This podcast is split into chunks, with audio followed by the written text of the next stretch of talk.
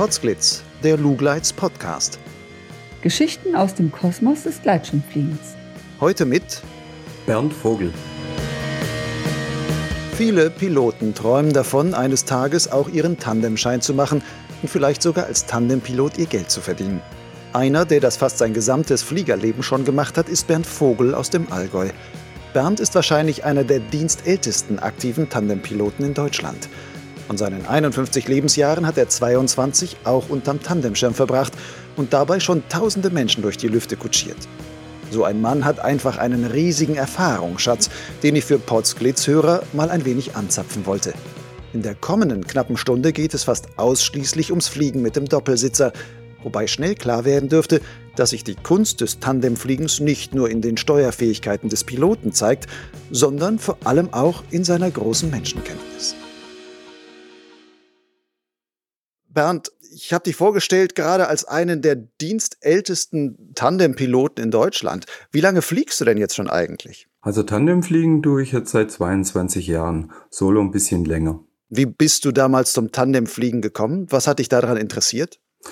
Also ich hatte eine Freundin gehabt und die wollte selber nicht fliegen ist aber immer dabei gewesen, war da eigentlich immer dann wie das fünfte Rad ein Wagen. Dann bin ich halt zu der Idee gekommen, dass ich sage, komm, ich mache einen Tandemschein, dann kann die auch mitfliegen, weil dann steht sie nicht immer so blöd rum. Dann hast du halt erstmal deine Freundin mitgenommen, aber heute ist das dein Beruf. Wie ist das denn dazu geworden? Also wann hast du wirklich das Tandemfliegen für dich auch als Profession entdeckt? Also sagen wir mal so, den ersten gewerblichen Flug habe ich gleich am, am Prüfungstag noch gemacht. Das war eine lustige Geschichte. Weil wir waren fertig mit unseren zwei Prüfungsflügen und dann ist eine Dame hergekommen und hat das gesehen, dass man da Tandem fliegt, wusste aber nicht, dass das eigentlich unsere Prüfungsflüge waren. Und wo wir dann fertig waren mit unseren zwei Prüfungsflügen, sind wir am Landeplatz alle fünf Mann gesessen und haben eigentlich auf das Ergebnis von dem Prüfer und von dem Fluglehrer gewartet.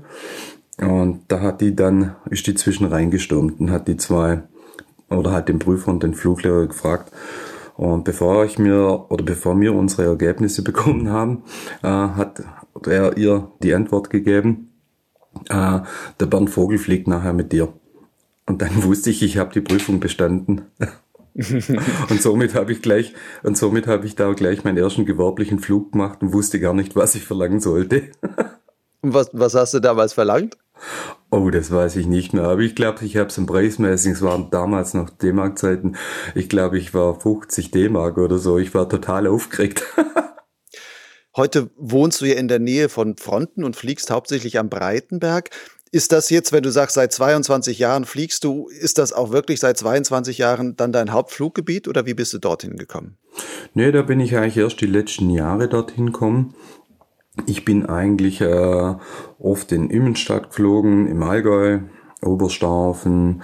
Ich habe auch mal ein Jahr lang in Südtirol als gewerblicher Tandempilot gearbeitet für eine komplette Saison. Mhm. Wo in Südtirol? Im Meraner Raum, im Passaiertal.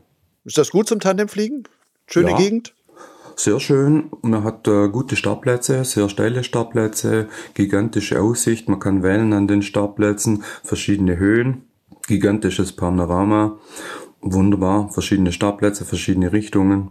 Und jetzt der Breitenberg, wo du jetzt hauptsächlich fliegst, ist das eigentlich ein guter Tandemberg? Wenn der Wind passt, wir brauchen halt, sage ich mal, nord- oder nordöstliche oder südöstliche Bedingungen, dann ist das okay. Bei Westwind können wir da nicht fliegen. Das ist ein bisschen ein Manko an dem Berg, weil man hat, je nach Jahr hat man halt auch oft Westlagen und dann ist es halt nicht so gut. Wir haben verschiedene Startplätze in verschiedene Richtungen, aber die Westrichtung fällt da halt. Aber vom Panorama her ist es da sehr gut. Die Leute oder die Passagiere haben einmal das hochalpine Gelände mit einem Aktenstein im Hintergrund Hintergrund oder mit dem Brentenjoch. Die können rüberschauen Richtung Füssen, Neuschwanstein zum Beispiel. Es geht raus ins Flachland, wo sie die ganzen Seen sehen, wie Forgensee. Ist was, was Schönes fürs Auge so. Ist was Schönes fürs Auge. Sie haben beides. Wenn sie halt in einem Tal fliegen, dann haben sie halt auf der Gegenüberseite auch wieder Berg. Und so können, haben sie beides. Einmal im Hintergrund Berg, relativ hochalpin und auf der anderen Seite komplettes Flachland. Nun fliegst du ja jetzt 22 Jahre. Hat sich da für dich das Tandemfliegen über die Zeit in irgendeiner Weise verändert oder deine Einstellung zum Tandemfliegen, hat die sich verändert? Meine persönliche Einstellung zum Tandemfliegen hat sich über die Jahre sehr stark geändert. Ich musste auch äh, Lehrjahre machen. Von der Technik her hat sich auch einiges verändert. Wie bei den Soloschirmen ist der Tandem auch mittlerweile sehr leicht zu starten, hat ein sehr feines Handling. Äh, die Gleitleistung, Steigleistung, Flären, Ausflären zum Beispiel hat sich auch wie ein Soloschirm auch sehr stark weiterentwickelt. Nun sagtest du gerade, du hast Lehrjahre durchlaufen. Welche Lehren hast du denn da gehabt in diesen Jahren? Ja gut, äh, als frischer Tandempilot muss man doch außer das Tandemfliegen einiges dazulernen. Da hat sich das komplett gewandelt, dass ich heute mehr auf das Psychologische eingehe wie auf das Fliegerische. Früher hat man immer gedacht, man muss als Tandempilot zeigen, wie gut man fliegen kann. Wichtiger ist es aber beim Tandemfliegen, dass man auf den Mensch eingeht, dass man sich eigentlich als Dienstleister für den Mensch bereitstellt. Das heißt, du fliegst zwar hinten, aber denkst eigentlich, die Hauptleistung des Tandempiloten ist es, der Menschenkenner zu sein und vielleicht der Psychologe oder was musst du da sein? Also, wenn wir Kinder dabei haben, dann bist du Kinderbetreuer. Ja, musst die Kinder bespaßen. Mit Kindern ist es relativ unkompliziert zu fliegen. Erwachsene Leute, die haben doch manches schon gesehen, gehört aus den Medien. Ähm, da geht die Gefahr, sage ich mal, oder da muss man mehr Psychologe sein, um die zu beruhigen. Und dann kommen unterschiedliche Leute. Die einen muss man ein bisschen bremsen, die anderen muss man aufbauen, herunterfahren und so weiter wenn du sagst, du hast Lehren durchlaufen, ist das quasi Learning by Doing gewesen, dass du sagst, du hast dich auch zu einer Art Psychologe oder Menschenkenner hin entwickelt oder hast du dir auch woanders dann professionelle Hilfe geholt? Nee, also damals gab es noch keine professionelle Hilfe. Klar, das, äh, die ersten zwei Jahre macht man irgendwelche Fehler, man fliegt zu rasant, zu wild. Und was halt dann das letztendliche Ergebnis davon ist, dass der Passagier, ähm, dass man zu wenig auf den Passagier eingeht. Und das End vom Lied ist, dass das vielleicht ein Passagier dann schlecht ist und der dann mehr oder weniger dann sich übergeben muss. Und das ist natürlich für den Passagier nicht schön, weil er sollte eigentlich am Landeplatz stehen und ein glückliches Erlebnis haben und sagen, geil, das, ich würde gleich wieder hochgehen. Und das Zweite ist, wenn man wenn sich natürlich der Passagier übergeben muss, bekommt der Pilot vielleicht, wenn er es am Anfang nicht weiß, wie er es anzustellen hat, äh, kriegt er natürlich auch was ab. Und das ist dann nicht so schön. Und aus diesen Lehren lernt man natürlich. Wenn das einem zwei, dreimal passiert ist, wenn das einem zwei, dreimal passiert ist, dann, äh, dann lernt man daraus, dass das nicht wieder vorkommt. Jetzt gib mir mal den kleinen Trick, wenn du sagst, ich habe einen Passagier vorne, du siehst, der muss sich jetzt übergeben. Was machst du, damit du es nicht abbekommst? Gut, wenn ich merke, äh, ganz wichtig ist im Gespräch schon, dass man permanent eigentlich mit dem Fluggast redet. Ja?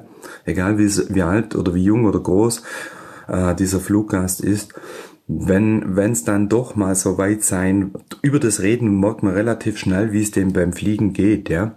Und wenn der äh, wenn es dann soweit oder bevor es soweit ist, muss man den Passagier seitlich rauslegen. Also man fährt mit dem Knie unten und das Gurtzeug seitlich rein, drückt es in, zum Beispiel nach links mit dem Knie und den Passagier nimmt man dann oben an der Schulter und kippt ihn zur Seite raus. Man kann ihm dann auch noch den Kopf äh, nach unten halten. Das hältst du dann aber auch wirklich. Lässt du dafür dann auch die Bremsen los und so und sagst so, jetzt, jetzt wird ähm, sich übergeben? Ne, die Bremsen nehme ich dann zum Beispiel in die linke Hand. Dann habe ich alles, äh, kann ich weiterhin fliegen, äh, Kurven fliegen oder geradeaus fliegen. Ich habe da, also ich gebe die Kontrolle über das Fluggerät nicht auf. Ich nehme die Bremsen in die linke Hand, drücke ihn mit dem rechten Knie nach links und mit der rechten Hand nehme ich ihn quasi im Genick und kipp ihn dann nach rechts raus und halte ihm auch den Kopf nach unten. Und das muss man aber dann wirklich so lange machen, bis er leer ist, weil es kommt meistens zweimal. Okay, lassen wir dieses nicht so schöne Thema mal ein bisschen. Eine Frage nur noch, ähm, wie häufig passiert dir denn noch sowas? Also früher in den Anfangsjahren, so die ersten, sage ich mal, drei bis fünf Jahren, ist es öfter passiert, ja. Weil man einfach zu wild geflogen ist oder man ist zu wenig auf den Passagier eingegangen. Heute, ich habe zum Beispiel Saison, da passiert mir das die ganze Saison nicht. Ich hatte jetzt 2018 kein einziges Mal der Fall. Obwohl 2018 ja ein thermisch recht bewegtes Jahr war und ähm, fliegst du dann immer an allen Thermiken dran vorbei, weil du sagst, die Leute sollen nur sauber und glücklich unten ankommen. Ja, wichtig ist es ja eigentlich, man muss sich ja als Tandempilot, als Dienstleister, äh, wie soll ich sagen, sehen. Und da ist es einfach wichtig, dass der Passagier glücklich am Boden steht und nicht irgendwo auf dem Boden liegen muss, dass man die Füße hochhalten muss, dass er eine halbe Stunde wieder zu sich kommt, sondern an solchen wie wir 2018 gehabt haben. Man muss das einfach auch mal sehen. Der Passagier ist ein Fußgänger, der macht das meistens zum ersten Mal, hat keine Vorkenntnisse, steigt gleich ganz oben in die fast Königsliga ein und da ist es einfach ganz wichtig an thermisch bockigen Tagen, dass man um jeden Bart drumherum fliegt, dass man eigentlich gar keinen Bart aufsucht, sondern eigentlich nur die Stellen sucht, man weiß das ja an seinem Hausbau, äh, wo es rauf oder runter geht, dann sucht man eigentlich nur die Stellen zum Beispiel auf, wo es runter geht und da ist man dann noch lange genug in der Luft. Und wenn, je nachdem, was der Passagier auch gebucht hat, ob er jetzt einen Thermikflug oder einen normalen Flug gebucht hat, wenn er jetzt einen normalen Flug gebucht hat, dann geht es, wenn es an den hochaktiven Tagen, Juni, Juli, dann ist er immer noch 20 Minuten unterwegs, manchmal sogar mit angelegten Ohren. Und da ist es halt ganz wichtig, dass man um jede Aufwindstelle, egal ob das vom Thermikbad ist oder vom Wind, wo er gegen den Hand prallt, weggeht und drumherum fliegt. Und sollte er einen Thermikflug haben, dann nur ganz leicht ähm, am Berg entlang slippen, dass der langsam nach oben kommt, ohne Kreisen. Das heißt, in deinen klassischen Tandemflügen kreist du wirklich gar nicht? So gut wie gar nicht. Nur an schwachen Tagen, wenn ich es unbedingt notwendig brauche und wenn ich merke, der Passagier macht es mit. Und wenn, dann zentriere ich äh, nicht eng, sondern nur ganz großflächig, dass es sich für ihn wie kein Kreis anfühlt. Weil gerade enge kreisende Bewegungen und mit hohen oder höheren Steigwerten haut jeden Fußgänger nach zwei Minuten um. Spätestens. Du hast vorhin gesagt, du redest immer mit den Passagieren. Bringt das Reden auch wirklich was, dass die, ähm, dass es denen nicht schlecht wird? Das heißt, die müssen auch selber immer reden und damit auch normal atmen? Oder was stellst du denen denn dann für Fragen?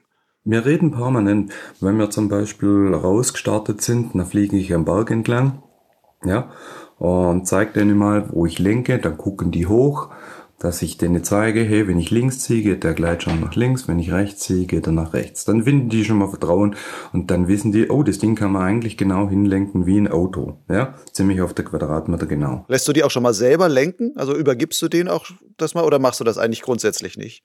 Wenn es die Situation erlaubt, also wenn nicht zu viele Piloten in der Luft sind und wenn wir genug Platz haben, wenn es vom Tag her, Wind und Wetter her ähm, nicht anspruchsvoll ist, dann gebe ich denen schon die Steuerleiten, weil das finden die auch immer ganz gut. Dann kann man die auch ablenken von ihrer Angst, von der Höhe. Und dann sind die auch beschäftigt. Und das mit dem Reden ist ganz wichtig. Der permanent, äh, also ich mache so, und ich sag's auch meinen Piloten, redet permanent mit den Leuten, dann wisst ihr, wie es denen geht, wie die sich fühlen. Und beim Reden ist es einfach ganz wichtig, eine ruhige Stimme zu haben, auch ein bisschen Freude reinlassen, mal einen Witz erzählen während Fliegen, dann sind die beschäftigt und nicht da vorne alleine hocken lassen. Und äh, das ist ja kein Trauerspiel, sondern soll ja ein freudiges Erlebnis sein für die Leute. Ja? Und beim Reden ist es einfach ganz wichtig, dass man zum Beispiel, wenn man jetzt fliegt, der Pilot weiß ja, was er macht, aber der Passagier weiß ja nicht, wohin du fliegst. Ja? Du musst diesen Flug, alles, was du vorweg planst oder vorweg fliegst, während dem Fliegen jede Kurve ansagen. Das ist ganz wichtig. Das ist quasi wie Blinker setzen, nur halt wirklich mit Worten. Du sagst, ich fliege jetzt nach links so. Genau. Oder vorne an der Tanne biegen wir rechts ab. Oder was sagst du dann da? Genau. Wir fliegen zum Beispiel im Berg entlang ähm, die erste, Runde fliegen wir zuerst am Berg entlang, dann haben wir nicht ganz so die Höhe. Also nicht gleich bloß Bolzgrad rausfliegen, dass der brutale Höhe hat, sondern zuerst ein bisschen am Berg bleiben, dass die Schräge vom Berg noch mitwirkt, durch das hat er weniger Höhe. So, und dann fliegt man einfach mal nur entlang und sagt ihm ein Ziel irgendwo da vorne, da biegen wir dann rechts ab und dann fliegen wir das Ganze wieder zurück. Und jetzt kommt ein entscheidender Punkt. In dem Moment, wo der da vorne weiß, da biegen wir rechts ab, da stellt sich der drauf ein und hält den Kopf nach rechts. Und dann sage ich es auch nochmal, bevor ich da nach rechts wieder abbiege und das Ganze wieder zurückfliege. Weil dann In dem Moment, wo ich sage, so, jetzt biegen wir wieder nach rechts ab und fliegen das Ganze wieder zurück, schaut der nicht nach links, sondern schaut gleich nach rechts in die Kurve rein und das ist einfach wichtig, ja, weil sonst fliegt eben die Welt da vorne schnell äh, vor den Augen dahin und das ist ein Grund, warum es vielen auch schlecht werden kann. Da hast du so einen Karusselleffekt. Nun ist das so diese Psychologie, wo du sagst, die hast du dir eigentlich selber erarbeitet, selber so gelernt. Denkst du, das wäre so ein Thema, also dieses Thema Psyche und Umgang mit dem ja, deinen Passagieren, was eigentlich auch stärker in der Tandem-Ausbildung schon behandelt werden müsste? Ja, unbedingt. Unbedingt. Weil heutzutage ist es eigentlich ganz wichtig, dass man auf die Person eingeht. Und man muss eigentlich wissen, im Vorfeld, wer kommt. Das kann man durch ein Telefonat, ähm, wo man einfach mal Alter, Größe, Gewicht abfragt, dass man mal weiß, was kommt für eine Person auf einen zu. Viele Tandempiloten machen einen Termin oder kriegen einen Termin vorgesetzt, die wissen gar nicht, wer kommt. Kommt ein Kind, kommt eine ältere Dame und dementsprechend muss man auch, sage ich mal, das Wetter einplanen. Ja, ich kann nicht mit einem Passagier, wo schlecht zu Fuß ist, äh, abends oder früh morgens einen Start machen, wo der Wind noch nicht passt. Ja, die plane ich dann einmal ein. Die Leute, wo ich schon am Telefon mag, ähm, die sind schlecht zu Fuß, die plane ich dann um die Mittagszeit ein, wo wir genügend Startwind haben. Aber im Vorfeld sollte man eigentlich schon wissen, wer kommt auf einen zu. Und da kann man dann schon vielleicht zwei, drei Fragen beantworten äh, und dem da mal ein Stück weit die Angst nehmen. Ja. Nun sagst du, das ist jetzt häufiger bei dir gekommen, den Passagieren die Angst nehmen. Wie viele Passagiere kommen denn zu dir, wo du sagen würdest, die haben eigentlich so viel Angst, eigentlich wollen die gar nicht starten? Das sind 30 bis 40 Prozent. Wie viele davon bringst du dann auch wirklich in der Luft? Am Ende doch alle? Alle. Und wie schaffst du es dann, diesen Menschen, wo du sagst, 40 Prozent haben eigentlich so viel Angst, dass sie gar nicht wollen? Wie kriegst du sie über diese Schwelle drüber? Einfach mal das Gas rausnehmen, über ruhiges Gespräch, bevor man überhaupt hochfährt. Das Telefongespräch vorab, wo man, wo man sich noch gar nicht kennt, dass man einfach mal mit demjenigen Kontakt aufnimmt. Äh, dann kriegt man das schon raus. Äh, ob der fliegen muss, weil er vielleicht einen Gutschein bekommen hat von seinen Motorradkumpels zum Beispiel und er eigentlich immer den starken Maxe spielt, aber da eine Schwachstelle hat und die den eigentlich mehr oder weniger verdonnert haben zum Fliegen. Und dann kann man ihm die Angst nehmen und sagen, Tom, wir machen einen guten Morgenflug, die Luft ist total ruhig, wir sind nicht so lange in der Luft. Und dann erkläre ich denen ein bisschen Telefon was vorneweg, wenn ich schon spüre am, am Gespräch, oh, der hat da, der will eigentlich gar nicht, aber der muss halt, ja. Oder wenn dann die Personen auf einen zukommen, vor einem stehen, dann, dann macht man halt mal ein bisschen den Zeitdruck raus, ja, und nimmt mal, manchmal kommt er in einer Gruppe, dann geht man mit dem mal fünf Minuten um die Ecke und redet mit dem allein und äh, lässt die anderen Personen, wo da die tollen Sprüche klopfen, äh, hast du deine Lebensversicherung abgeschlossen und so weiter und so fort, hast du Pampers an, wo den dann verrückt machen. Den nehme ich dann einfach aus der Menge mal raus und spreche mit ihm mal um die Ecke und dann merkt er, oh, ich kann da beruhigt mitgehen. Ich sag's auch immer den Leuten, pass auf, wenn wir damit hochgehen, du bist wie mein zweiter Augapfel, auf dich werde ich aufpassen, ich bring dich rauf, ich bring dich auch wieder komplett runter. Jetzt sagst du viel, sich Zeit nehmen, zur Seite nehmen und sowas. In manchen Fluggebieten, wo man hinkommt, wo so richtig Hypertandem-Aktivität ist, äh, Ossiacher See zum Beispiel oder sowas, da hat man manchmal den Eindruck, da ist überhaupt keine Zeit, sondern die, da wird nur vorgeschoben, rausgestartet, gelandet, dann kommen schon wieder die nächsten, die sind oben schon angemeldet, der Pilot kommt, der kriegt sie quasi nur so übergeben. Ist das für dich eigentlich die falsche Art, mit Tandem-Passagieren umzugehen? Definitiv.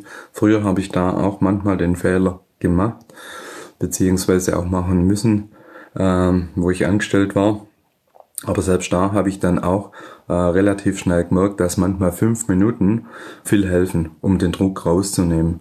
Klar, der Tandempilot, sage ich mal, äh, wenn er es rein professionell macht, der ist durchgetaktet, den Tag durch. Aber er muss sich selber an die Nase fassen und sagen, pass auf, ich brauche einen Puffer, weil irgendeine Eventualität kommt jeden Tag, entweder passt mal der Wind kurz nicht oder was auch immer, oder du musst mal fünf oder zehn Minuten Luft rausnehmen für einen Spezialfall. Ja? Und das ist einfach wichtig, äh, dass ihm das bewusst ist. Ja? Und dass er eigentlich ein Dienstleister ist und das Hobby Gleitschirmfliegen vermitteln sollte.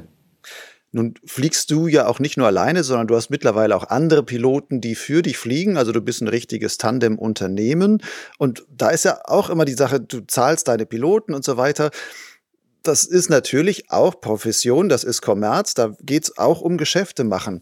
Nun hast du zum Beispiel solche Einflüsse wie Wetter. Das kann mal passen, kann nicht sein, oder das ist manchmal grenzwertig oder so.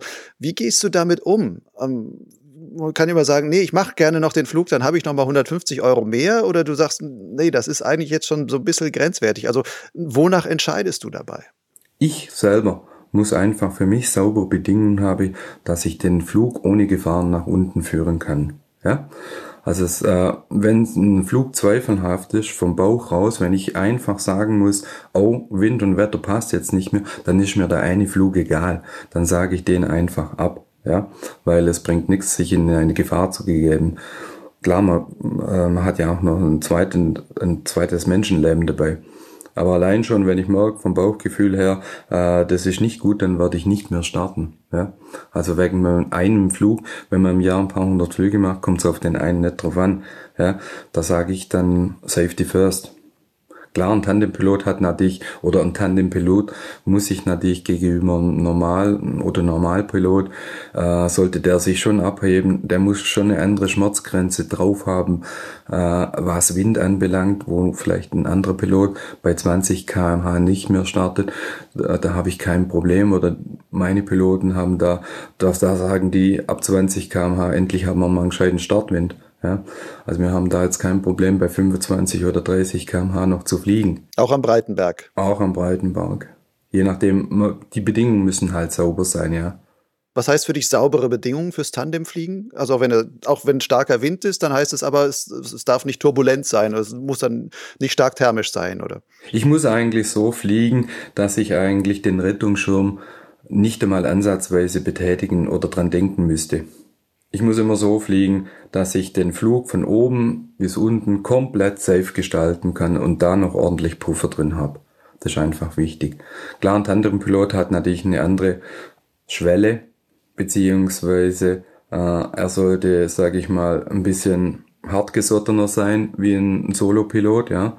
Der muss schon mehr vertragen können und mit mehr äh, umgehen können, sei es von der Thermik her oder vom Wind her. Das ist für einen Tandempilot natürlich eine wichtige Voraussetzung, ja, dass er da natürlich äh, ein anderes Kaliber an den Tag legt. Jetzt hast du aber vorhin gerade gesagt, du fliegst eigentlich dann um die Thermiken herum. Jetzt sagst du, ein Tandempilot muss auch stärkere Thermik aushalten können. Also du gehst dann schon auch bei stark thermischen Bedingungen raus, suchst dir halt nur die entsprechenden Stellen. Oder wie muss ich das verstehen?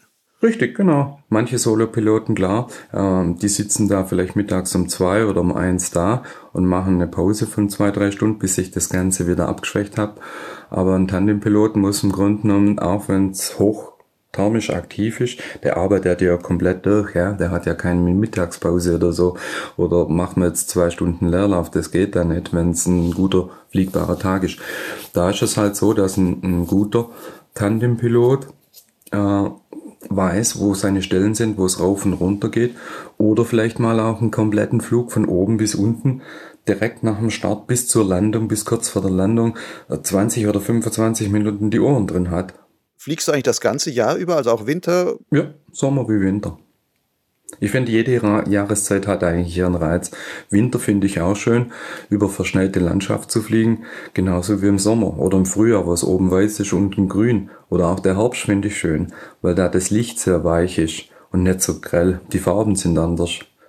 Und für die Passagiere ist eigentlich die Herbstzeit ideal zu fliegen weil die Luft am ruhigsten ist und die Farben am schönsten, oder? Genau. Die Farben und vor allem die Luft sehr gleichmäßig und wenn es Thermik hat, dann ist die gediegen, ja. Halt nicht so pulsiv, wie sie im Frühjahr oder im Sommer sein kann. Nun fliegst du ja hauptsächlich am Breitenberg, ist auch jetzt viele Jahre schon. Ist dir das jetzt nicht langsam langweilig auch? Dass du denkst, ah, den Felsen kenne ich jetzt schon das tausendste Mal, dass ich da drüber fliege oder so? Klar ist man fast mit manchen Steinen, wenn man zum Startplatz geht, Du. was das Ganze anbelangt. Aber es ist nach wie vor spannend, weil jeder Tag ist anders, jeder Passagier ist anders. Und man lernt halt einen, Lauf, einen Haufen neue Leute kennen, interessante Leute. Und jeder Tag ist eine neue Herausforderung. Es gibt keinen zweiten Flug in dem Sinn, wo man sagt, okay, das ist jetzt Standardpassagier XY, das wird so und so ablaufen. Nee, das kann man eigentlich nie genau sagen. Das ist jedes Mal eine neue Herausforderung. Und das macht mir nach wie vor Spaß, den Passagieren ein Lächeln ins Gesicht zu zaubern. Oder wenn man dann geflogen ist und der Passagier unten gelandet ist oder drückt ein oder sagt, wow, war das geil, ich hätte jetzt keine noch eine Stunde. Du hast gerade gesagt, da sind auch sehr interessante Menschen dabei. Was waren denn so, so mal besondere Highlights, wo du sagst, wow, den durfte ich mal fliegen? Irgendein Promi oder irgendwo, wo, oder sagst, das war ein so besonderer Mensch aus einem ganz anderen Grund heraus? Ja, ich habe schon Leute dabei gehabt, die sind zum Beispiel, die haben so totale Angst, die sind noch nie mit äh, zum Beispiel in einem Fahrstuhl gefahren. Die sind noch nie in einen Treppenlift gefahren. Da war schon die größte Herausforderung, die überhaupt mit der Gondel nach oben zu nehmen. Das sind solche Erlebnisse, solche Leute hatte ich schon oft dabei.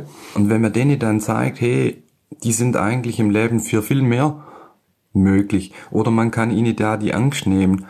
Äh, wenn man solche Leute zum Beispiel dabei hat, wo noch nie Treppenlift gefahren sind oder Aufzug.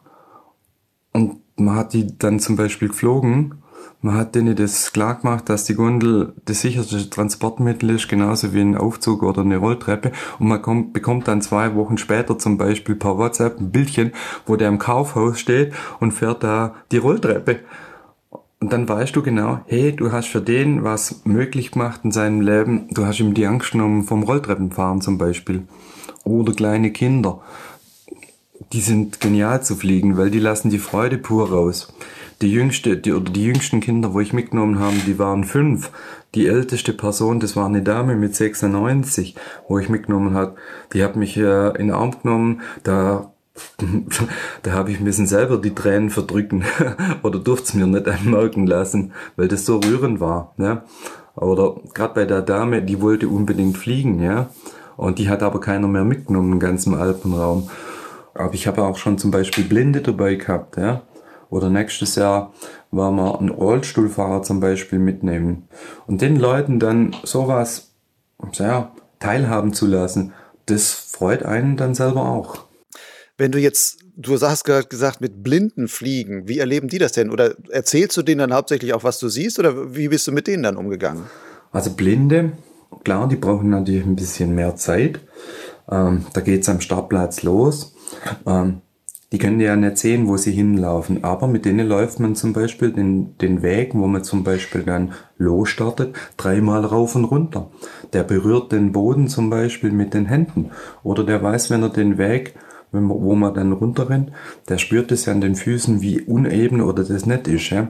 Der Blinde ist eigentlich fast besser zu fliegen wie ein normaler weil der Blinde eigentlich fast sieht. Ja, dem brauche ich nicht erklären, dass ich gerade über eine Ortschaft fliege. Viele denken dann, oh, dem muss ja alles sagen, was du siehst. Nee, nee, der hat ganz andere Sinnesorgane.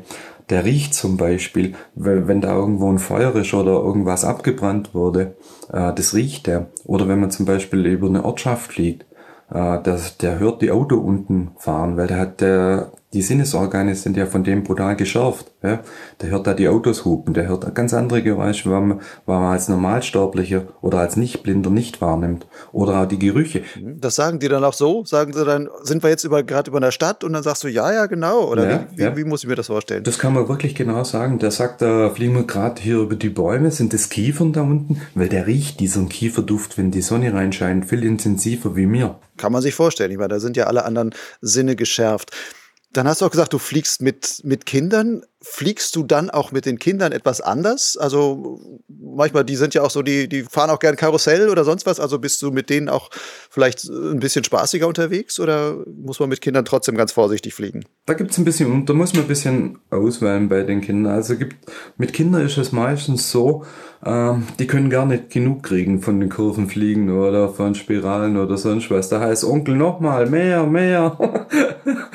da kann ich eigentlich fliegen, bis mir selber schwindlig wird fast. Ja, also die sind an der Hemmschwelle ganz brutal. Ja, es gibt ganz wenig Kinder, wo man eigentlich keine Kurve oder fast keine Kinder, wo das nicht mögen. Ja, also die sind da ganz brutal drauf. Wenn man da normal fliegen würde, wie mit zum Beispiel mit jemandem, wo 40 oder 50 ist, wo Angst hat, die würden dann sagen, Mann, das war ja bocklangweilig. Mhm. Also die brauchen die Kurvenspiralen, hohe Winge over, das kann gar nicht wild genug sein. Da heißt es immer, Onkel, noch eine Kurve, können wir noch eine Kurve, noch eine Kurve. Oder wenn ich dann sage, jetzt müssen wir aber zum Land, ah, ich mag noch drei Kurven. das ist das so. Das ist mal ganz witzig. Drum liebe ich Kinder. Und die lassen ihre Freude pur raus, die haben keine Vorurteile, keine Vorängste, die sind uneingenommen oder nicht voreingenommen. Mit Starten und Landen ist es easy, weil mit Kindern zum Beispiel zu starten, ja, man zieht den Schirm nach oben, man macht eigentlich einen Schritt und dann hängen die einem an der Brust und genauso beim Landen total unproblematisch zum Landen. Klar, ich mit meinen fast 1,90 Meter, sage ich mal. Wenn ich am Boden stehe und der Schirm runterfällt, dann kommen die irgendwann auch auf den Boden. Da ist eigentlich schon alles vorbei und genauso ist es beim Start auch. Wie machst du das mit Schirmen und Kindern? Hast du dann auch kleinere Schirme, äh, speziell dafür, wenn du sagst, ich habe jetzt ein Kind als Passagier? Oder hast du einen, deinen einen Standard, der genauso passt, dass du sagst, der geht bei 110 los und geht bis 210 oder was auch immer von Gewichtsbereichen her? Ja, ja, also ich habe äh, verschiedene große Schirme. Ich habe äh, einen speziellen Schirm, wo ich für Kinder ich nur hernehme oder für sehr leichte Personen. Da kann ich Kinder mitnehmen zum Beispiel. Den kann ich durch das, dass ich als Pilot leider, leider schon 100 Kilo wiege. Mir wären 90 oder 85 auch lieber, aber ich selber wiege halt schon 100 Kilo und ich habe einen kleinen Tandemschirm, der geht bei 110 los. Also wenn man die Ausrüstung dazu rechnet, kann ich eigentlich mit dem schon ohne Kind fliegen. Ja? Und wenn ich jetzt sagen Kind mitnehme mit, ich habe Kinder dabei manchmal, die haben, wenn sie fünf sind oder sechs, die haben so 18, 19, 20, 22 Kilo im Schnitt. Und da ist das total unproblematisch. Also da liege ich schon im guten Gewichtsbereich. Und dann Kinder fliege ich eigentlich auch nur morgens. Ne? Also in der hauptthermischen Zeit fliege ich nicht. Wie ist das dann mit den Eltern? Musst du da teilweise die Eltern mehr beruhigen? Ja, die Kinder, die sind wahrscheinlich, ähm, die haben einfach Lust darauf. Wie gehst du da mit den Eltern um? Musst du dann die Eltern mal für fünf Minuten be beiseite nehmen und sagen, so, ich, ich schaukel das hier schon ordentlich? Ja, also wenn die Eltern dabei sind, man braucht ja eine Einverständniserklärung von den Eltern, das ist ganz klar. Meistens sind ja beide Teile dabei. Dann nehme ich einen Teil mit hoch und einen Teil lasse ich am Landeplatz. Dass immer irgendwo eine erziehungsberechtigte Person dabei ist. Mhm.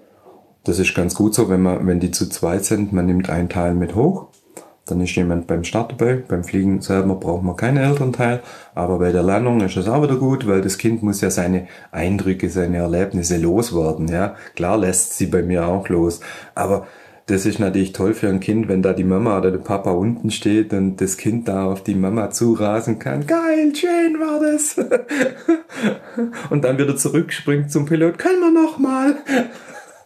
Mir hat mal ein Tandem Pilot in Amlijak in, in Slowenien erzählt, dass er immer fliegen geht, aber er fliegt eigentlich nie länger als 20 Minuten, egal wie er fliegt, weil er sagt, er hat so die Erfahrung gemacht, die Passagiere nach 20 Minuten, dann ist quasi das Adrenalin und der Spaß und sowas oben, ja. dann sind sie gelandet und sagen, geil, das will ich nochmal. Wenn er aber länger als 20 Minuten geflogen ist und sagt eine halbe Stunde, 35 äh, Minuten, dann landet er unten und sagt, und wie war's? Ja, auch nett, ja, ganz nett, aber sagte, dann kommen die allein von der Hirnchemie oder was auch immer unten schon mit einer anderen Einstellung wieder an. Hast du auch solche Erlebnisse? Ja, das stimmt, das kann ich bestätigen. Da hat der Pilot richtig äh, oder zu fast 100% eine richtige Aussage. Äh, ich fliege manchmal mit den Leuten auch länger. Das kann sein, äh, je nachdem. Fliege ich auch mal eine Dreiviertelstunde oder mal eine Stunde mit, jen, mit äh, welchen. Man muss allerdings auch dazu sagen, äh, so 20 Minuten oder 25 Minuten fliegen, das ist auch das, was jeder noch gut verträgt. Ab 25 Minuten oder ab 20, 25 Minuten muss man brutal vorsichtig sein ähm, das ist auch die Schwelle, wenn es drüber draus geht, dass das vielleicht jemand schlecht werden kann. Könnte es sein, dass dieser erste Adrenalinschub, den man hat, einfach von der Aufregung her, dass der vielleicht sogar das Schlechtwerden erst einmal quasi verhindert? Der Körper ist ja erstmal so im Aufmerksamkeitszustand, dass er sagt, mir wird jetzt nicht schlecht, ich muss genau gucken, was passiert. Aber wenn man sich so ein bisschen eingetunt hat und man im Grunde körperlich ruhiger wird, dass der dann der plötzlich merkt, so, oh, jetzt wird's, wird's schummerig. Das kann ich bestätigen, dass der im ersten Moment vor Aufregung eigentlich gar nicht, äh, dass dem gar nicht schlecht werden kann. Schlecht werden tut es ihm eigentlich dann nur, wenn der Pilot zu übermäßig fliegt, wenn er zu hohe Wingauf fliegt oder zu eng der, oder einfach die Thermik aufsucht und da zu eng kreist oder schnell nach oben steigt. Das sind Sachen, wo der Passagier gar nicht mag. Da kann man ihn auch nach einer Minute oder selbst nach der ersten Minute ausnocken. Ja.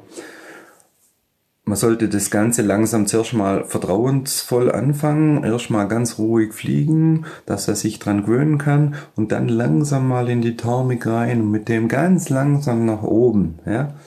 Und dann kann man das Ganze auch ein bisschen aufbauen und ausdehnen und immer ruhig fliegen, ja. Das ist ganz wichtig. Keine wilden Manöver, keine engen Kurven, ganz gediegen fliegen. Wie wenn man eigentlich sagt, man hat äh, ein Glas Wasser oder eine ganz flache ähm, Teetasse dabei und die ist voll mit Wasser. Man muss eigentlich unten ankommen mit dem Wasser. Es gibt natürlich aber auch Leute, die sind ein bisschen, die können ein bisschen mehr abnehmen, die mögen es ein bisschen fetziger, aber das sind nicht auch viele.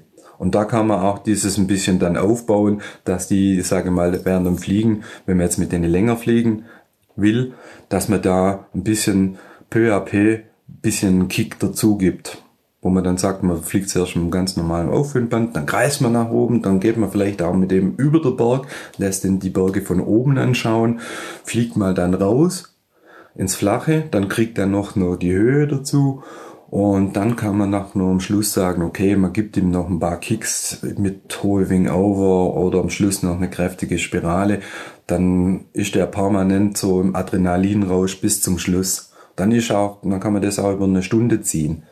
Nicht, dass der dann nachher sagt, nach 20 Minuten, jetzt ist mir langweilig. Also man kann diesen Kick schon auch aufbauen. Nun hast du vorhin gesagt, die meisten Passagiere, die du hast, das sind eigentlich Fußgänger, die jetzt wirklich zum ersten Mal so in die Luft kommen. Hast du auch manchmal echte Piloten, die sagen, du, ich möchte noch mal einen Tandemflug mit einem echten Tandempiloten machen?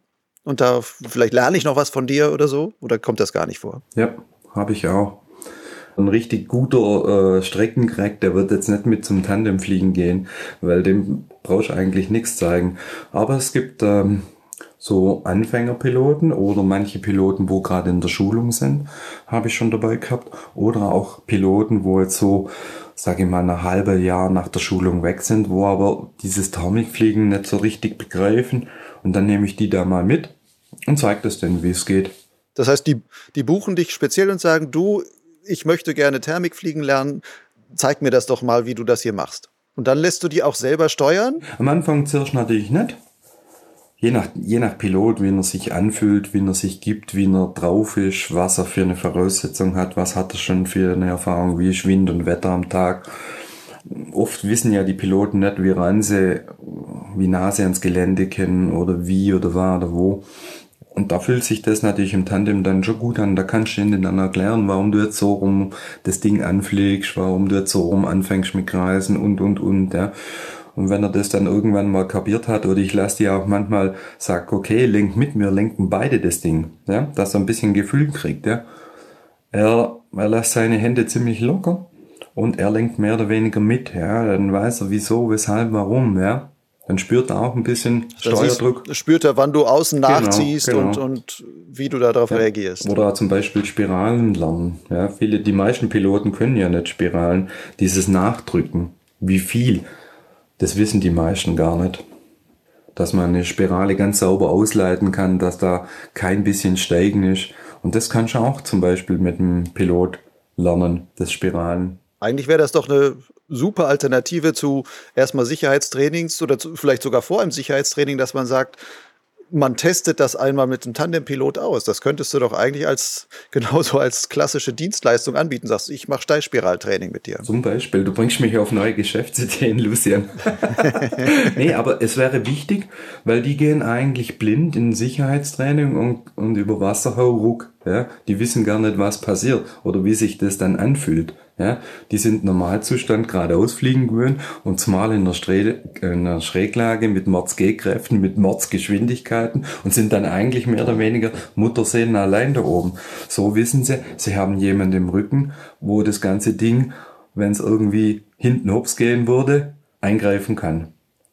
Sie müssen es nicht alleine machen. Klar steht derjenige am Funk unten und äh, sagt den, aber es ist halt doch jemand im Rücken, wo denen sagt oder wo weiß, wie viel, ja, wo das ganze Ding mehr oder weniger retten kann. Ich habe auch schon Piloten mitfliegen lassen, wo ich gesagt habe, komm, du machst jetzt zwei Drittel von den Steuertricken, ich bin mit einem Drittel dabei, ja. Oder andersrum, je nachdem, wie fort oder weniger fortgeschritten der Pilot ist. Nun sind ja so Tandem-Piloten, die viel in einem Gebiet fliegen, eigentlich so die besten Locals, die es geben kann. Sie die kennen das bei Wind und Wetter so, bei allen Bedingungen fliegen Sommers wie Winters, also so wie du jetzt. Ähm, wenn ich jetzt als Solo-Pilot neu zum Breitenberg komme oder auch zu anderen klassischen Tandem-Regionen, ist es da empfehlenswert, sich also einfach mal das, so ein Tandem-Pilot als Vorbild zu nehmen oder die anzusprechen? Bist du dann auch bereit oder sagst du, nee, du, ich muss hier mein Business machen? Also ich nehme, wenn ich mag, manchmal sind Leute im Breitenberg, man kennt ja die Leute, wo da regelmäßig fliegen und sind da manchmal Leute äh, vor Ort, wo man merkt, oh, die sind komplett Anfänger, die sind jetzt einfach da gestrandet, warum auch immer. Und ich sag dann, lauf einfach mir hinterher, ich zeig dir, wo der beste Startplatz ist, wo wir hingehen. Weil wir Tandempiloten, wir versuchen ja immer, ähm, den besten Startplatz zu nehmen, wo der Wind am besten passt, weil wir wollen es uns ja nicht unnötig schwer machen. Und ich nehme dann den, sag den Leuten einfach, lauf mir einfach unauffällig hinterher. Weil die stehen dann unten, diskutieren, oh, da hat's fünf Startplätze, ja, zu welchem muss ich jetzt hingehen? Wo passt jetzt der Wind am besten? Und wenn man das dann sieht, da steht einer vor der Tafel, dann sage ich, komm, brauchst nicht lang suchen, lauf mir einfach hinterher, ich weiß, welchen man nimmt. Und die schlappen dann hinterher und sind dann Gott froh, wenn sie jemand an der Hand führt. Ich selber habe ja damals früher, wo ich angefangen habe mit Fliegen, ist mir sehr genauso gegangen. Wusste auch nicht, wenn ich am fremden Berg war, hm, wo muss ich jetzt hin, ja. Und da habe ich mich auch immer ein bisschen an die örtlichen Cracks gehalten, zum Beispiel gerade die Tandempiloten. Gleich guck mir natürlich schon an, ob das ein Schwätzer ist oder ob der seriös ist. Und wenn das ein seriöser Typ ist, dann frage ich du, wo gehst du nachher hin? Kann ich dir hinterherlaufen? Und genauso mache ich es jetzt eigentlich auch andersrum. Gäbe das wieder eigentlich zurück, was man mir damals auch geholfen hat. Und das ist eigentlich eine nette Geste, weil die Flieger sind einem da dankbar. Gerade wenn man fünf verschiedene Startplätze hat. Nun gibt es ja viele ähm, Gelände, wo auch, gerade wenn viel Tandembetrieb dort ist, da sind dann die Tandempiloten häufig so wie die Platzhirsche. Da sind die Solopiloten, die sind ein bisschen unsicher, liegen so ein bisschen aus, gucken noch und bups kommt der Tandempilot, knallt sein Zeug davor sagt, ich muss ganz schnell mit meinem Passagier hier raus. Was ist deine Empfehlung da an die Solopiloten eigentlich dann? Wie viel Rücksicht sollten die auch wieder auf die Tandems nehmen oder wie kann man da ein gutes Miteinander hinbekommen? Man sollte eigentlich ein gutes Miteinander hinbekommen, gerade die Solo-Piloten, die sollten eigentlich wissen, dass der eigentlich da damit sein Geld, sein, sein Brot damit verdient, ja. Und da ist es natürlich für einen Tandempilot ärgerlich, wenn ein Solo-Pilot irgendwo äh, am Startplatz ist und womöglich seinen Schirm hinlegt und äh, noch kein Gürzeug äh, angezogen hat und keinen Helm auf hat und womöglich dann noch äh, vielleicht noch das Varia einstellt oder Batterien wechselt und der Schirm liegt mitten auf dem Startplatz. Das ist natürlich ärgerlich, aber das ist eigentlich überall ärgerlich, auch für andere Solopiloten dann. Aber da sollten Solopiloten ein bisschen Rücksicht nehmen und sagen, komm, pass auf, ich lasse den, den Tandempilot noch raus, weil danach ist Luft, dann habe ich genug Zeit. Gerade manche, wo sich unsicher sind oder wo etwas länger brauchen zum Starten. Ähm, weil ja, die verursachen dann nur, sage ich mal, ein Stück weit für die Tandempiloten unnötigen Stau.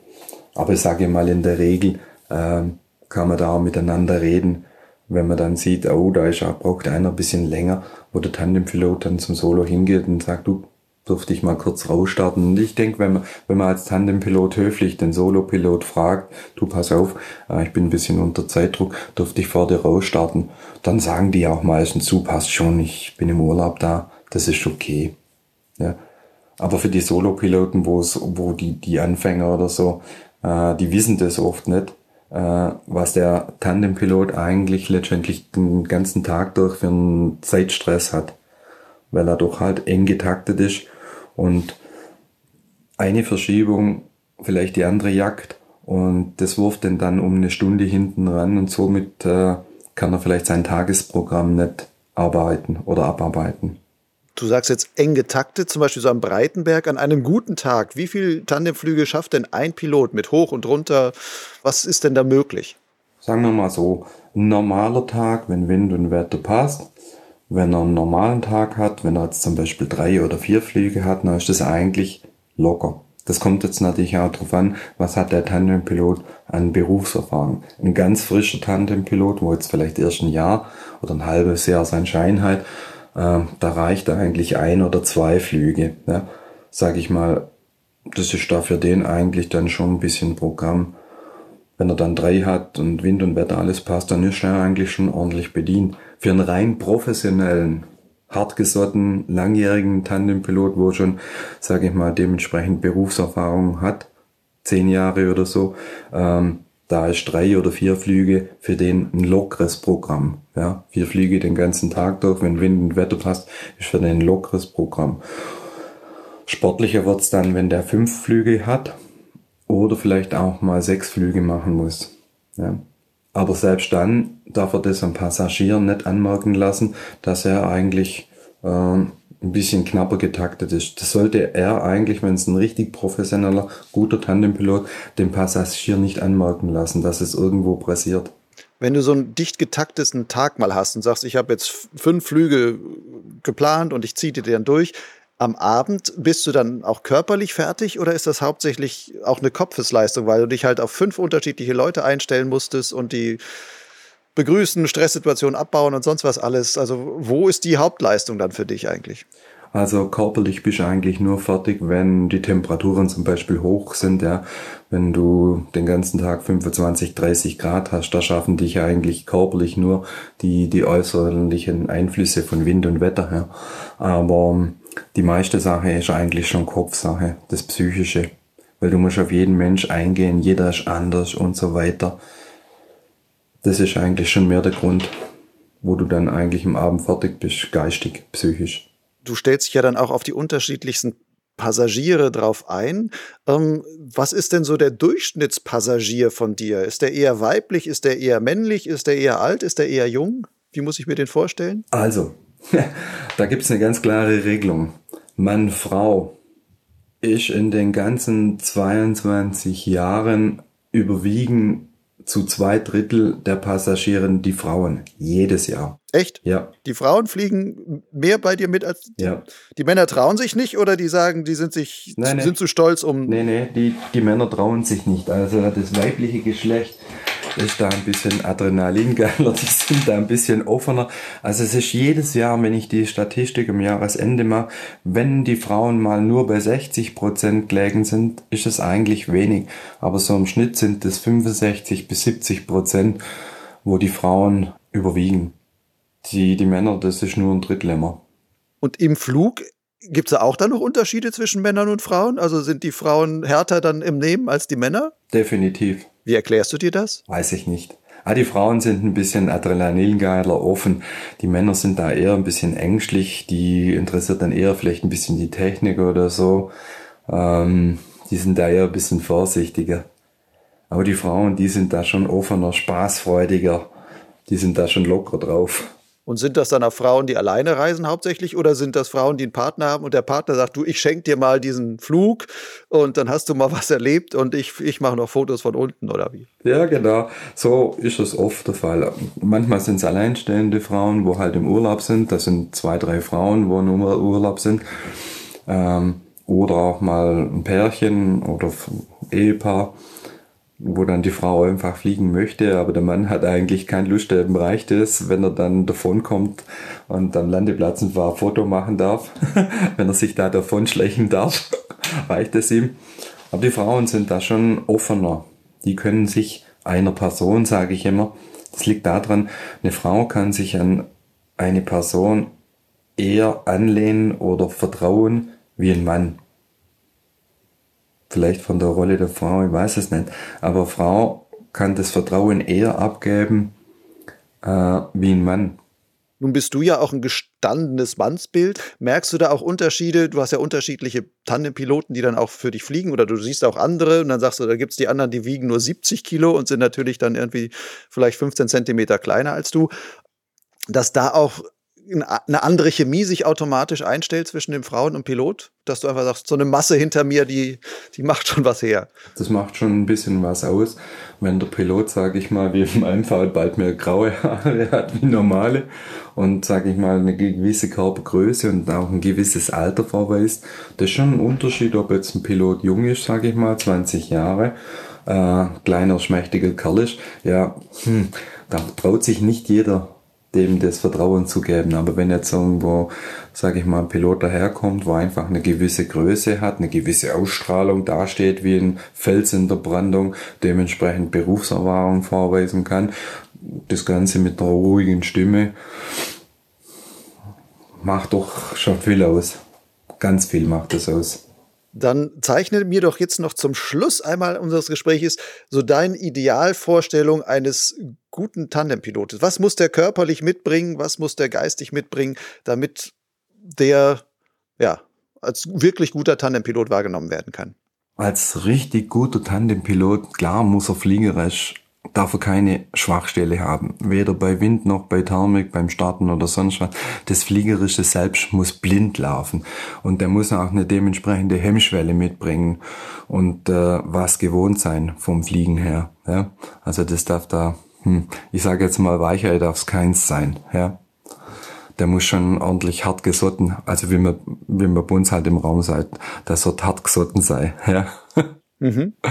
So, das ist das, was fliegerisch äh, menschlich äh, sollte eigentlich eher ein gediegener Typ sein.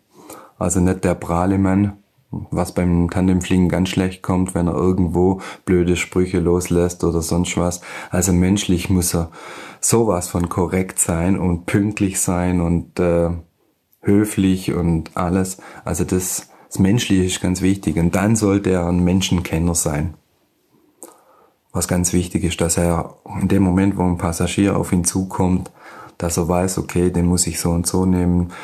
Da weiß er eigentlich schon, mit dem muss ich das und das fliegen oder das muss ich komplett weglassen. Das entscheidet, muss er eigentlich schon kennen, wenn er eigentlich auf den zuläuft und spätestens nach den ersten zwei Sätzen wo man miteinander spricht, muss er das eigentlich rauskennen, was er zu tun hat. So ein guter Hosenverkäufer, der dich anguckt und sagt, Sie haben Größe 36. Genau. Musst du wissen, okay, das ist der, der will die hohen Wing-Over fliegen und das ist der, den ich wirklich einfach nur den, den Ableiter schenke. Genau, wo, wo der ist zum Beispiel mehr wie zufrieden, wenn ich mit dem einfach nur geradeaus nach unten fliege. Keine Kurve, gar nichts. Und den am besten noch äh, zum Beispiel die Steuerleinen loslachst und den, den kompletten Flug nur umarmen tu. Dass er ein wohlbefinden Gefühl bekommt und da weiß er, er ist nicht alleine. Wie häufig hast du solche Flüge? Solche Flüge haben wir, sage ich mal, zum Viertel. Oh, ist doch, doch eine ganze Menge. Hätte ich jetzt weniger geschätzt, aber doch, ein Viertel doch. ist wirklich, dass du sagst, eigentlich mhm. wirklich nur den Abgleiter und die, die halte ich permanent während dem Flug. Eine Hand liegt da immer vom, äh, meistens die linke Hand liegt da immer über äh, die Schulter oben rum zur anderen Schulter. Am Hals vorne vorbei, so ganz locker auf die andere Schulter, dass der weiß, es ist immer jemand bei ihm da. Und redet permanent mit dem. Und dann empfindet er das gut. Und sind das am Ende auch die zufriedensten Passagiere? Ja, auch. Unter anderem auch, unter anderem auch. Weil die, wenn ich mit denen das nicht machen würde, dass ich die während dem Flug halten würde und nicht permanent reden würde, die ein ungutes Gefühl kriegen. Die, da kommt dann so eine Angst, so ein Angstgefühl auf. Die sagen dann, oh, das mache ich nie mal, nie mehr wieder. Aber wenn, wenn die so einen Pilot haben, wo die hält, zum Beispiel, wo die, wo der Arm oben rüber geht zur anderen Schulter und der merkt, hey, es ist jemand da, der hält mich, der, der redet mit mir da ist es oft sogar so, dass die dann sagen, dass man da vielleicht zum Schluss sogar ein bisschen ein Späßchen machen kann. Nun ist das ja auch eine, eigentlich ja schon eine ganz schöne persönliche Nähe, die sich dann in dem Moment aufbaut. Gibt es auch Leute, wo du merkst, oh, das ist den Un die mögen das nicht, da bist du jetzt quasi übergriffig oder ist es eigentlich so eine Sondersituation in der Luft, dass alle froh sind, dass sowas kommt? Das ist wirklich, also am Boden merkt man, äh, die wollen eigentlich keinen so einen direkten Kontakt. Aber während dem Fliegen sind sie dann dankbar, wenn jemand da ist und die hält. Da sind sie wirklich sehr dankbar dafür äh, und lassen dann auch die Nähe zu, beziehungsweise brauchen dann da auch die Nähe, wenn man merkt, oder wenn ich dann merke, oh je, der sitzt verkrampft drin oder was auch immer. Äh, das merkt man ja sofort nach dem Start, äh, ob der sich irgendwo klammert oder sonst was. Äh, dann bin ich dafür denn da? Und dann soll der wissen, hey, er ist nicht alleine, sondern er hat jemand bei sich, er hat jemand, wo auf ihn aufpasst, ja. Er hat ja im Grunde genommen auch eine Person gebucht, wo ihn begleitet in der Zeit, ja. Und dann machen wir das natürlich dann schon, dass wir den auch mal halten, umarmen. Das ist ganz wichtig. Und dann löst sich zum Beispiel auch die Verkrampfung. Dann, dann, wenn man das zum Beispiel macht, und das ist auch ganz wichtig für einen Tandempilot, dass er merkt, oh, der klammert irgendwo. Dann sage ich, komm, mach mal die, den, die Hand auf und zu. Das mache ich aber nicht erst nach fünf Minuten, das mache ich dann sofort direkt nach dem Start, wenn ich merke, oh, der klammert an der Spreize ohne Ende, dann sage ich, komm, tu mal die Hand auf und zu machen, lass mal Blut rein.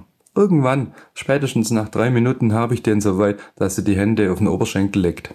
Und dann weiß sie, jetzt ist er entspannt. Genau. Dann sage ich, komm, pumpen wir mal, dass da kein Blutstau gibt oder sonst was, sonst hast du nachher irgendwo eine verkrampfte Hand, dann fängt er an zu pumpen. Und dann sage ich, komm, tu mal die Hand kurz weg. Oder ich nehme seine Hand. Ich nehme seine Hand und sag, komm, gib mir mal die Hand, halt mal meine Hand und sagen, komm, jetzt tun wir mal die Hände raus, jetzt fliegen wir wie ein, wie ein Vogel. Spür mal den Wind in deinen Händen. Flieg mal wie ein Vogel ist natürlich, passt auch dann zu deinem Namen. Ich hatte mal, ich hatte mal, das fällt mir jetzt gerade ein, wo du sagst, mit Hände in die Hand nehmen und so, hatte ich mal ein Erlebnis. Ich habe von manchen Chefärzten, von Psych, äh, psychosomatischen Kliniken bekomme ich oft Leute, äh, von denen zum Wiederaufbauen. Und da hatte ich mal eine Person dabei, die hat mir dann erzählt, dass sie von der psychosomatischen Klinik kommt und dass sie schon fünf Selbstmordversuche hinter sich hat. Und im Fronten können die von der Klinik vom Balkon direkt auf den Balkon schauen, äh, vom Balkon direkt auf den Berg schauen. So, und die erzählte mir das im Hochfahren mit den fünf Selbstmordversuchen. Da dachte ich, um Gottes Willen. Und die hat mir jeden einzelnen Selbstmordversuch erzählt, was sie da gemacht hat und was sie falsch gemacht hat, was nicht geklappt hat. Und das erzählte mir. Da hat man ja schon keine Lust mehr zu fliegen, oder? Ich dachte, oh Mann, die nimmt es jetzt, dass es endlich mal hundertprozentig wird. Und da dachte oh, wie mache ich das bei der beim Fliegen? Und dann habe ich der gesagt, beim Fliegen, du pass auf, wir müssen da die Arme raustun und müssen dann wie ein Vogel die Arme raushalten und dann auch das Gewicht reinlegen, dass wir da Kurven fliegen können. Und so haben wir das dann gemacht werden und liegen, weil ich wollte der ihre Hände sehen, weil nicht, dass die vorne was fummelt und was aufmacht. Und dann habe ich gesagt, so, direkt nach dem Start, Hände waagrecht raus. Dann habe ich immer von hinten ihre Hände gesehen und ich bin genauso mitgeflogen und habe ihre Hände aufgehalten. und somit wusste ich, die kann da nichts machen. Da ist mir das eiskalt den Rücken runtergelaufen, habe ich gedacht, oh, die wird doch nicht wohl das Tandemfliegen nützen, dass das endlich mal klappt. Weil die war auch so, wie soll ich sagen, nicht gut drauf. Nach dem Flug oder mit dem Flug habe ich gemerkt, ey, die, die, die will das nicht. Da war das dann okay. Aber wir haben den kompletten Flug von oben bis unten so mit offenen Händen durchgezogen bis zum Landen.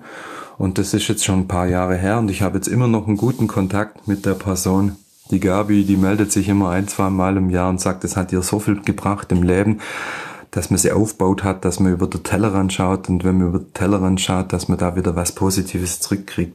Das ist ja das Schöne beim Tandemfliegen. Man kann die Leute auch aufbauen, stark machen. Das heißt, Tandemfliegen auch wirklich als Psychohilfe über bestimmte Sachen drüber zu kommen. Ja, ja. Bernd, super, vielen Dank für dieses tolle Gespräch mit dir. Sehr gerne. Dir wünsche ich noch viele schöne Flüge und ähm, alles Gute. Dankeschön.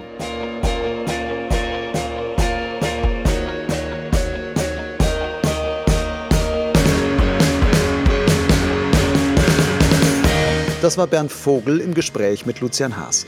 Wenn dir diese Folge von Potsglitz gefallen hat oder du etwas zu kritisieren hast, dann gib doch bitte eine Rückmeldung per Kommentar auf dem Blog Lugleitz oder per E-Mail an lugleitzkontakt.gmail.com. Der Podcast Potsglitz gehört zum Gleitschirmblog Lugleitz und ist wie dieser völlig werbefrei und unabhängig. Die einzige Unterstützung, die ich bekomme, ist von meinen Lesern und Hörern. Wenn auch du die Arbeit von Lugleitz fördern willst, findest du auf der Webseite www.lugleitz.blogspot.com entsprechende Hinweise, wie das per PayPal oder Banküberweisung einfach möglich ist. Lugleitz schreibt sich übrigens L-U-G-L-I-D-Z. Vielleicht erkläre ich mal in einer kommenden Folge von Potsglitz, wie dieser etwas seltsame Name überhaupt zustande kam. Jetzt gibt es von mir erst einmal nur ein Danke fürs Zuhören. Mein Name ist Lucian Haas. Bis zum nächsten Mal.